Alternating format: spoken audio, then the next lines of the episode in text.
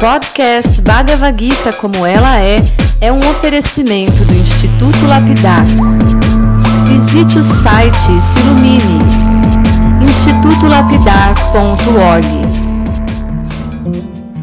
Olá, seja muito bem-vindo, muito bem-vinda. Meu nome é Chandramukha Swami e esse é o podcast Bhagavad Gita como ela é, espiritualidade aplicada no cotidiano. E muito bem, nós já lemos e já comentamos até o verso 7 do capítulo 8. Na verdade, não, né? O, o verso 7 acho que merecia mais atenção. Então a gente leu, mas comentou muito pouco. Então eu queria começar o dia de hoje repetindo o verso 7 e comentando esse importante verso. Eu vou reler o verso, mas antes disso, queria lembrar que o, o guerreiro Arjuna ele o tempo todo está representando o nosso papel, que é o papel de uma alma condicionada, uma alma limitada, que não sabe exatamente o que fazer, como atuar diante dos obstáculos, né, das perplexidades que surgem na vida, isso é inevitável. Então pudemos ver que Krishna tentou encorajar Juna a buscar soluções espirituais para seus problemas materiais nosso mestre Srila Prabhupada dizia exatamente isso: problemas materiais e, e, soluções espirituais, ou seja, as soluções materiais até existem, podem até funcionar por um breve período de tempo, mas porque elas não atacam no sentido de não erradicam a causa do problema. Que qual é a causa do problema? O desejo de controlar, de sermos independentes de Deus, de seguirmos nosso próprio ego falso, né? Então, porque as soluções materiais não erradicam esses problemas, elas são paliativas, né? E por que eu estou dizendo isso tudo? Porque quando Krishna disse para Juna que apesar dele cultivar autoconhecimento e também conhecimento sobre Deus, e praticar yoga e meditação, ele ao mesmo tempo deveria lutar. Aí quando ele ouviu isso, Krishna ficou confuso. Como assim, Krishna? Primeiramente você me diz para desenvolver, para trabalhar no despertar espiritual, em seguida você está me recomendando que eu lute. E aí a Juna ficou confuso, né? Parecia algo contraditório. Então ele disse: Krishna, por favor, me diga definitivamente o que eu devo fazer, se eu devo investir na vida espiritual ou se eu devo participar da batalha de Kurukshetra. Então, essa dúvida é, de Arjuna é muito interessante porque muitas vezes nós temos essa mesma dúvida, né? enfim, temos a ideia de que ou a gente se dedica exclusivamente à vida espiritual ou se dedica ou, ou, abandona, diríamos assim, a vida material por completo. Ou investimos na vida material e negligenciamos. É, é uma confusão para nós. Ou a gente se dedica só à vida espiritual, deixando de lado a vida material, ou a gente investe na vida material e negligencia a vida espiritual. Ou seja, a gente tem dificuldade de entender bem o conceito de material e de espiritual. Né? Isso é um conceito, não existe nada material e nada espiritual. Depende da consciência de como a gente atua. Então, porque a gente tem essa dificuldade de entender esse ponto, a gente também é, tem dificuldade de encontrar o equilíbrio perfeito. Então, agora eu vou reler o verso 7 e nós vamos ver que Krishna recomenda que a gente faça ao mesmo tempo essas duas coisas, ou seja, devemos cumprir com nossos deveres materiais, devemos nos esforçar para agir da melhor maneira possível, mas ao mesmo tempo devemos também nos manter conectados com Ele nem tanto ao mar, nem tanto à terra. E como a gente vai ver, dá para fazer as duas coisas. Não apenas dá para fazer as duas coisas, mas essa é a maneira correta de agir, né? Se a gente quer definitivamente alcançar o, o tão desejado equilíbrio. Então vamos reler o verso 7. Verso 7, portanto, Arjuna, deves sempre pensar em mim sob a forma de Krishna e ao mesmo tempo cumprir teu dever prescrito de lutar com tuas atividades dedicadas a mim e tua mente e inteligência fixas em mim, não há dúvida de que me alcançarás. Então, muito bem, parece claro, né? Devemos continuar com nossas batalhas diárias sem negligenciar nossos deveres, não importa, né? Temos deveres como pai, como mãe, como esposo, como esposa, como filho, como amigo, seja o que for. Não podemos negligenciar esses deveres e, ao mesmo tempo, também não devemos só cumprir com nossos deveres, a gente precisa reservar um tempo para estudar a Bhagavad Gita, para cantar os santos nomes, para nos associarmos com os devotos, para visitarmos os templos, para participarmos também de retiros espirituais, praticarmos yoga, meditação, etc. E é exatamente isso que Krishna está dizendo aqui. Faça um bom uso do seu tempo. Faça um bom uso de sua mente, faça um bom uso de sua inteligência, dedique-se a mim, né? E como isso é possível, eu já mencionei aqui, estudando Bhagavad Gita, cantando o Mahamantra, Hare Krishna, etc. É, a ideia é que a gente não pode se apoiar na vida espiritual e, com isso, negligenciar nossos deveres materiais ou justificar qualquer tipo de preguiça ou inatividade. Então, muito bem, vamos prosseguir aqui lendo os versos 8 e 9, aliás, são versos belíssimos, né? Vamos a eles. Verso 8: Aquele que meditando em mim como a pessoa suprema, sempre ocupa sua mente em lembrar-se de mim, não se desvia do caminho, ele, ó Arjuna, com certeza me alcança. Verso 9: Deve-se meditar na pessoa suprema como aquele que sabe tudo, como aquele que é o mais velho, que é o controlador, que é menor do que o menor, que é o mantenedor de tudo, que está além de toda a concepção material e é inconcebível, e que é sempre uma pessoa. Ele é luminoso como o sol e é transcendental, situado além desta natureza material. Uau! Gosto muito do verso que a gente acabou de ler aqui, o verso 9, né? que na verdade responde uma pergunta que a Juna já havia feito sobre como nós devemos meditar na superalma, ou seja, como devemos meditar na manifestação divina da pessoa suprema que habita em nosso coração. E aqui no verso 9 que já mostra como isso é possível. Nesse caso, eu acho que é melhor a gente recorrer aqui às palavras do texto original em sânscrito. Acho que isso vai nos ajudar a entender melhor. Então vamos lá. No verso que afirma que a pessoa suprema é Kavin, aquele que sabe tudo. Kavin significa isso, né? Aquele que é o conhecedor de tudo, e acho que não há dúvida sobre isso. Certamente a pessoa suprema é onisciente, como lemos e comentamos em versos, em, em áudios anteriores, ele conhece passado, presente, futuro, conhece cada uma das incontáveis entidades vivas, até porque ele está situado no coração de todo mundo, né? Então ele acompanha cada um desde sempre. E também aqui a gente está lendo que a pessoa suprema é indicada nesse verso pela palavra Purana, que significa o mais velho de todos. Na verdade, a palavra velho, né? Que a origem da palavra velhice não combina bem com Krishna. A ideia é que, como ele é a origem de todos os seres, ele é primordial, mas não velho, como a gente costuma entender, né? Um velho decrépito, de barba branca, assim, corpo. Não, não é isso. A gente pode, sei lá, definir um velho como uma pessoa que está próxima à morte, mas Cristo é eterno. Ele, ele nunca está infinitamente distante da morte, né? Ele é eterno, seu corpo nunca se deteriora.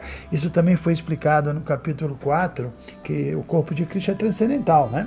E aqui também a pessoa suprema é glorificada como Anushasitara, o controlador mor. Então a gente sabe que todos nós, cada ser vivo, tem a capacidade de controlar alguma coisinha, por menor que seja, né? inclusive os semideuses. É, eles são muito poderosos, alguns se encarregam de controlar a chuva, como é o caso de Indra, ou controlar o vento, como é o caso de Vaio, ou controlar os oceanos, como é o caso de Varuna, a lua, que é o caso de Chandra, e assim por diante. Ainda assim, Krishna é Ishara Parama, é, o controlador de todos eles, Parama, o Supremo Ishvara, controlador, e, além disso, além de Krishna controlar tudo, não há ninguém acima dele, ninguém o controla, né? Então esse é o significado da palavra Anushashitaran. Ele, tá, ele é o controlador de tudo e ele está fora do controle de qualquer um. Aí, se a gente quiser falar sobre detalhes íntimos da, da, dos passatempos de Cristo, a gente vai ver que ele gosta de ser controlado pelos seus devotos puros, pela sua mãe Ashoda, por Adarani, mas isso já entra em outro campo absolutamente transcendental, né? Então vamos continuar aqui. O verso menciona que ele também é Anor Anyanshan, menor do que o átomo.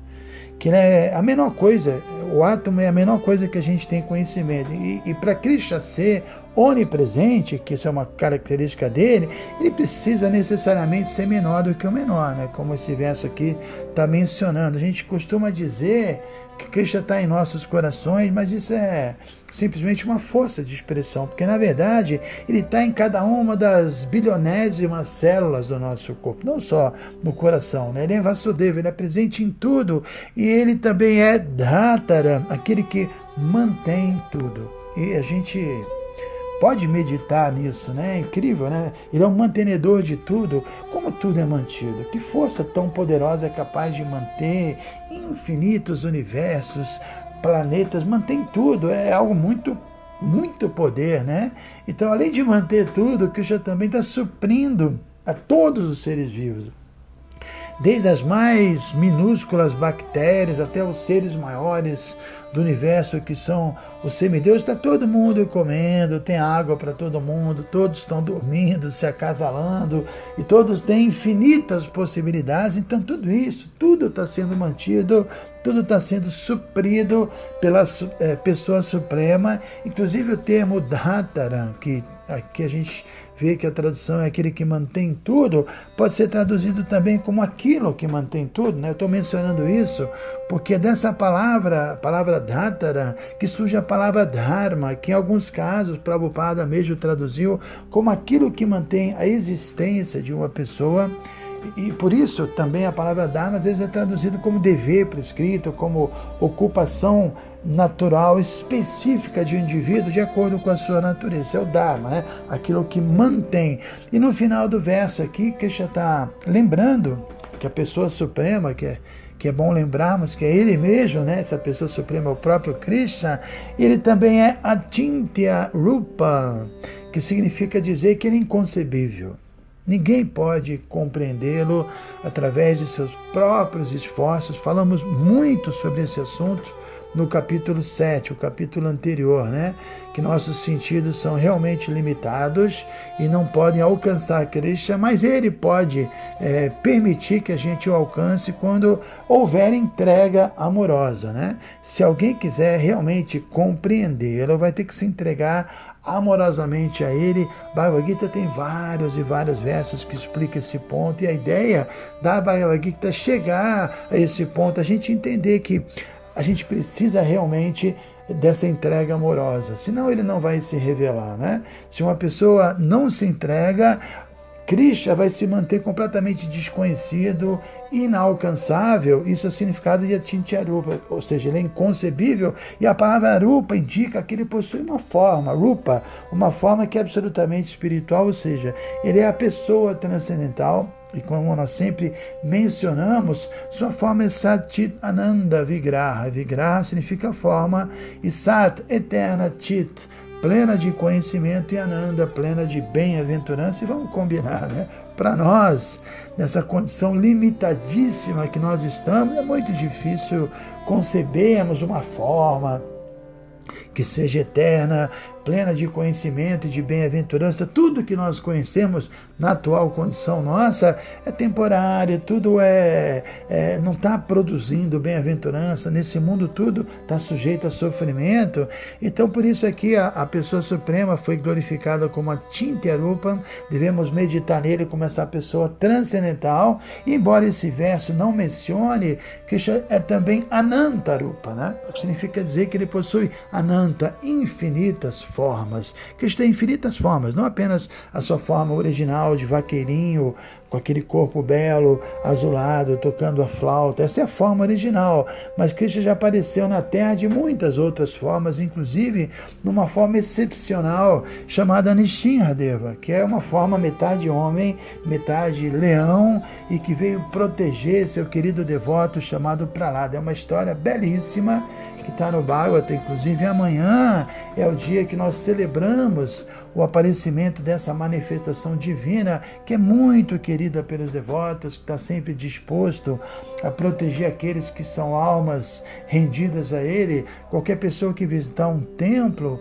é, Vaishnava, um templo de Krishna, no altar tem sempre um quadrinho com essa forma, né?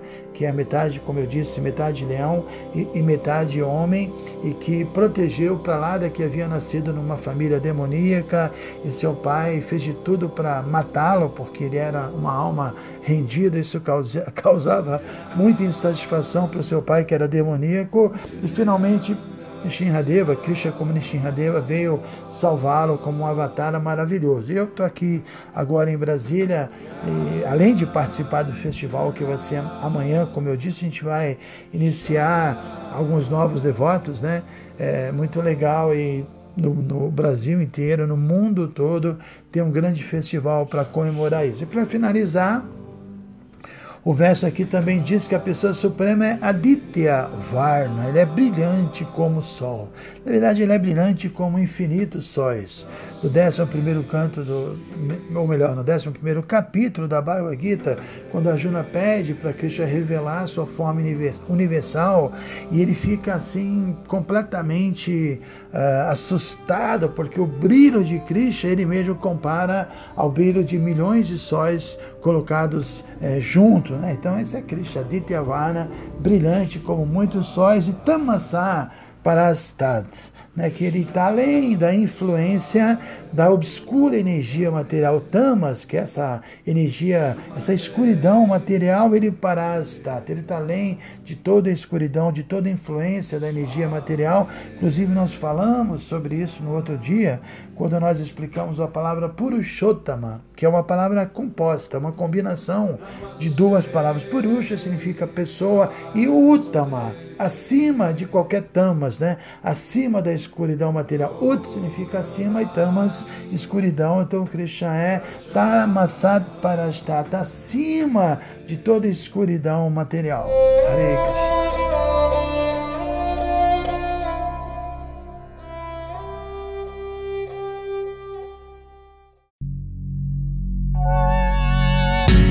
Se você se interessa por este conteúdo, não deixe de fazer o curso Bhagavad Gita para iniciantes com Chandramukha Swami.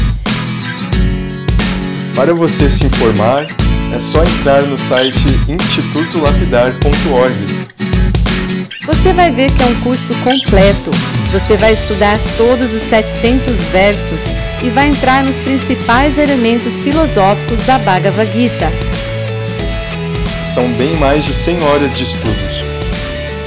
Você pode assistir a hora que quiser e quantas vezes quiser.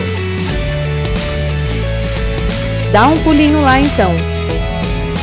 institutolapidar.org